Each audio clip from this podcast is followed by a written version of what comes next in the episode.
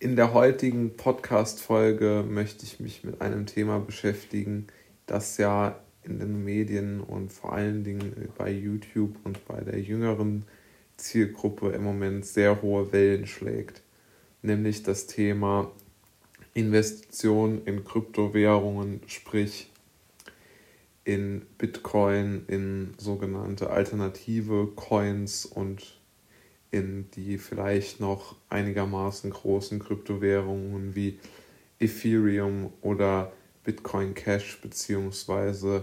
Ripple.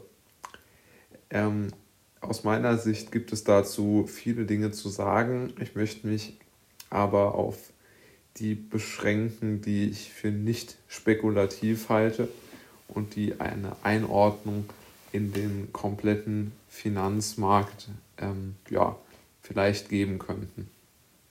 Gehen wir zum ersten Punkt.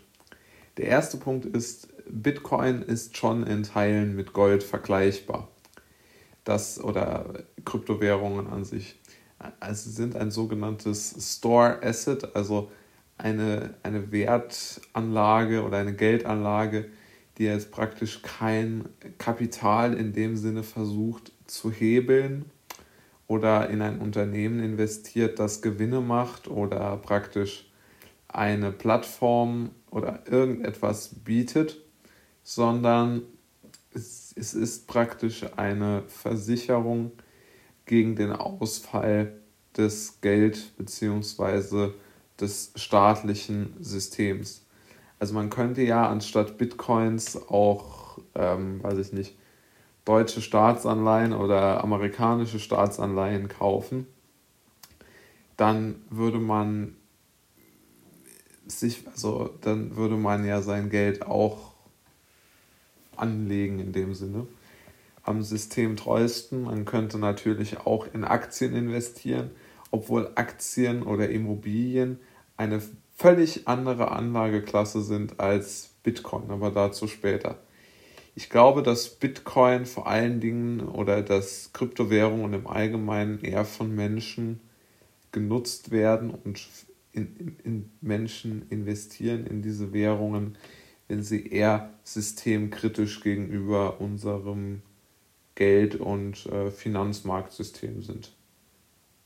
Als zweites, wie ich schon kurz angesprochen habe, glaube ich, dass Bitcoin keine Alternative zu Immobilieninvestments oder Aktieninvestments darstellt, also keine klassische Kapitalmarktanlage ist. Denn ein Bitcoin, man kann, also ein Bitcoin hat in dem Sinne kein Geschäftsmodell. Es, man kann auch keine Annahmen darüber treffen, ob jetzt der Bitcoin irgendwo einen gewissen Sinn stiftet oder nicht. Das ist wirklich wie bei Gold. Es gibt eine begrenzte Anzahl und die Nachfrage regelt den Preis. Aber der Bitcoin kann oder Gold können nicht sozusagen aus sich selbst heraus innovativ werden, sondern ein, brauchen einen Vertrauensverlust in das System, um im Wert steigen zu können. Das ist ja bei Immobilien oder bei Aktien anders. Wenn eine Firma gute Leistungen erbringt, steigt der Aktienkurs. Wenn eine Stadt viel Zuzug hat, steigen die Immobilienpreise. Bei Bitcoin oder bei Gold ist es wie folgt, wenn die Menschen das Vertrauen in die Regierung oder in das Geld verlieren, steigt ihr Kurs. Passt ja auch in die aktuelle Zeit, wobei man sagen muss, dass Bitcoin sich sicherlich als, ähm, als, als sozusagen als Sicherung gegen als, als Sicherung gegen das Geldwertsystem unserer Zeit gesehen werden kann. Und damit komme ich auch zu dem Punkt, warum ich Bitcoin so interessant finde. Der Bitcoin hat sich jetzt in den wirklich schweren Krisenzeiten als stabile Anlage klassifiziert. Das hätte ich zum Beispiel nicht gedacht. Da habe ich mich vollkommen geirrt. Ich hätte gedacht, dass äh, man in der jetzigen Krise sieht, dass der Bitcoin und die Kryptowährungen nichts taugen und dass die Leute im Stress alles verkaufen. Das Gegenteil ist geschehen. Ob es jetzt daran liegt, dass die Menschen sich mehr damit befasst haben, ob es daran liegt, dass es bekannter geworden ist, ob es vielleicht daran liegt, dass die Staaten einen sehr, sehr schlechten Job im Moment machen, was sozusagen den Erhalt der Demokratie und der ähm, verfassungsgegebenen Rechte und des, äh, der, der auch irgendwo der, der Preisniveaustabilität angeht, was man ja auch an dem steigenden, äh, an der steigenden Inflation sehen kann.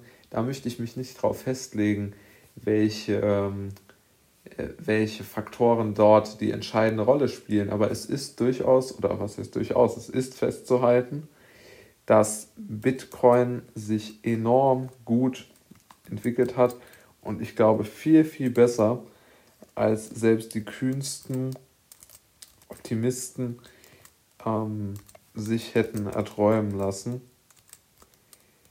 Ob man jetzt unbedingt ähm, daraus erschließen kann,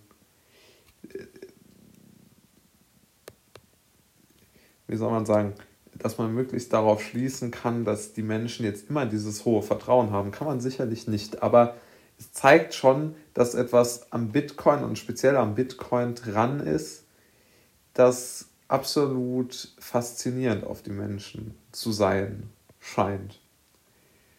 Und ähm, ja, das finde ich schon interessant. Als letzten Punkt, der mir sehr wichtig ist, und der Podcast heißt ja auch Freiheitsutopie, nämlich vollkommene Unabhängigkeit vom Staat.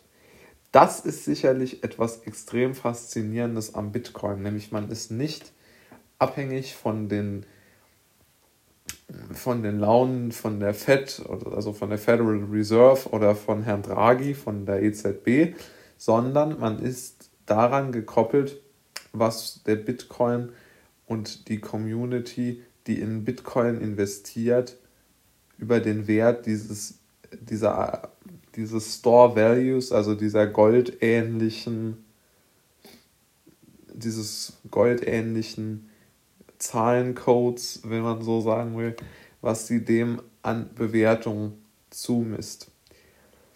Ob es jetzt wirklich gut ist oder nicht gut, weiß kein Mensch als Investment, aber ich finde rein, rein, rein aus libertärer und liberaler Ansicht ist es auf jeden Fall unterstützenswert. Das ist auf jeden Fall so.